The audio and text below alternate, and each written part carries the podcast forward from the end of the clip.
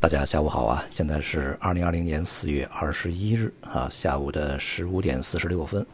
昨天晚上啊，这个也是看着石油这个盘面啊，我曾经呢这个设想过，呃，原油啊它跌到呃负的七八美元一桶这样一个情形啊，但是啊，从来没有想到过这个原油能够跌到负四十美元，这就是市场吧啊，也就是我们所说的，只要你活得够久啊，你会看到很多事情的。原油这种极端价格呀，前面我们说了啊，它主要问题就是没地儿放啊。它和其他的这个金融资产完全不一样啊。金融资产你有多大的规模呢？它就是一个数字啊，在账面上可以体现。商品最大的问题是它是实物，在商品的参与者中呢，有这个企业啊，有个人，有啊一些投机者，比如说一些资管呐、呃基金呐啊这样的一些这个纯投机的啊，当然也有套期保值的。那么在这里面呢，涉及到一个啊实物交割的问题。前段时间，在群里面也有这个群友问啊，如此大的价差啊，五六月份当时是差七块钱吧，啊，那么我们就说啊，如果你们家足够大啊，地下室，你们院里边能上搁上这个几百万桶原油，那你就可以去套啊。如果你没有这个地方，那还是算了，因为这个套利呢，它存在一个现货交割的问题啊。呃，像五月份的这个合约，它啊，整个五月都是交割期。在四月的二十一号，也就是今天呢，就停止交易了。如果在今天之前你不能够去平仓的话，那么你必须啊到这个五月份去进行实物交割。这样的话呢，你买入原油的啊，你必须要去把这个你别管买了多少桶，一百万桶、两桶也是一样，把它运走啊，运走自己去找地方去呃存起来。交易所和卖方呢是不管这个仓储的啊，所以说呢，如果是那种纯粹投机的，他必须啊在今天之前去平仓；如果是这个要交割的，他必须要自己的这个啊库存的地方啊。所以呢，大多数这个投机者在这两天啊，他就会集中的平仓啊，要否则的话他平不掉。呃，就即便如此吧，我想也有非常多的这个头寸是平不掉的，因为在全世界现在几乎找不到可以存石油的地方啊。前段时间我们也讲嘛，这个原油价格有可能会挑战大家的想象的极值，呃，就是一个极端的地价。原因呢，就是没有地方放啊。像美国内陆一些地方呢，早就开始这个倒贴钱让人把这个油拉走。那边油井啊，它不能说说封就封啊，打完了以后，这个石油每天要往出冒的。所以呢，这个这些生产出来的石油呢，你必须要有地方存储啊，它还不能是那种特别粗糙的啊。所以呢，这个像大宗商品，它和股票啊，差异呢还是非常明显的啊。因此呢，就是我们看到这个低价就去抄底，其实有的时候你可能忽略了一个基本面上面的一些非常重要的因素啊。光看图表看 K 线呢，它是风险非常大的啊。美油五月份合约在五二十美元左右抄底的，即便呢买入的是六月份合约啊，或者是其他的一些这个品种的话，现在恐怕也有。百分之五十左右的亏损啊！四月份呢，并不是说要交割，而是四月份呢，它这个就会停止这个合约的交易啊，你再去买卖、开仓、平仓就不行，你必须要进入交割啊。现在的问题在于呢，这个整个的欧佩克家他们的减产计划是在五月份才开始实施，也就是还有十天时间。这十天时间里面，相信呢，这个不管是美国还是欧佩克家，都会自觉的去减产，因为确实没地方放啊。但是啊，这个也会对六月份的整个合约呢造成一个压力。同样呢，在五月份的二十几号啊，基本上呢，也就这个六月份的合约也就不能够再去啊交易了。那么到时候呢，又存在着一个究竟在哪儿存放石油的问题。因此呢，对六月合约的走势啊，目前也不宜太过乐观啊。这个。美国的原油是这样，布伦特原油呢也是同样的道理。那现在这个全世界的库存都是吃紧的，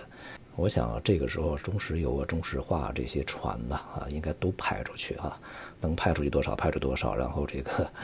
让对方倒贴钱把这些油都运回来啊，运回多运回一桶，那么就赚一桶啊。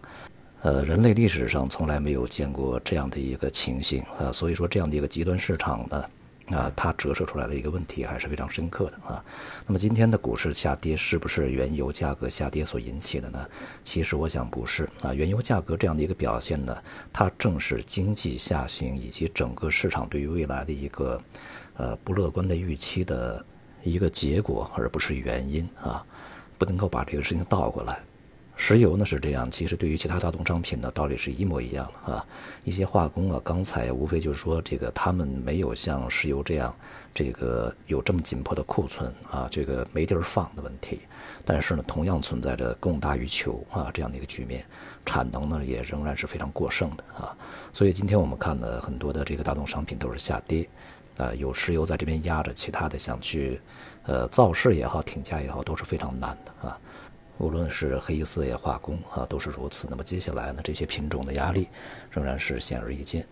从这个短期而言呢，它就是一个市场的问题啊。近月的合约呢，恐怕都会存在着一个库存压力。那么远月呢，随着整个的这个欧佩克加以及美国的减产，预计呢会呃大大缓解啊。原油价格呢也离反弹啊时间不远了，但是啊这个低位徘徊非常低迷的这个价格保持相当长的一段时间呢是一个大概率的时间啊，这样的话呢美国的这个页岩油啊恐怕呢就会遭到一个这个毁灭性的打击啊，那么石油的格局呢将会被改写，那么同时呢也势必啊会对美国的整个的这个产业结构以及啊当前的一个产业风险呢带来更为巨大的压力啊，那么后面的戏呢还有很多。我们在前面讲啊，就是在近几年，我们会看到我们这辈子啊都很难再去见到的一些非常有趣的事情，一些大戏啊，现在看起来呢是一幕比一幕精彩啊，而且接下来会更加精彩，大家就做好准备啊，活久见吧。其实呢也是值得庆幸的啊，我们可以亲身体验、亲身参与啊，亲眼见证这样一些奇迹。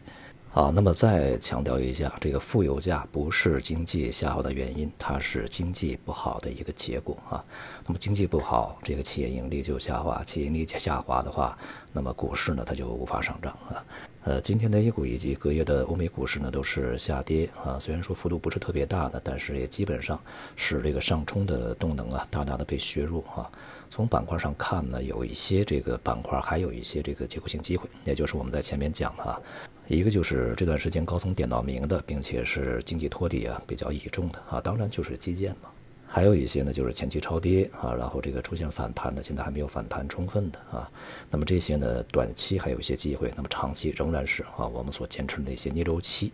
这个是我们这个着重啊可以去布局的。呃，接下来这个市场呢，从当前看啊，一个是外围的压力非常大，呃，企业财报啊，还有一些混乱的抗疫局面啊。都对整个的这个市场继续反弹呢造成非常大的压力啊，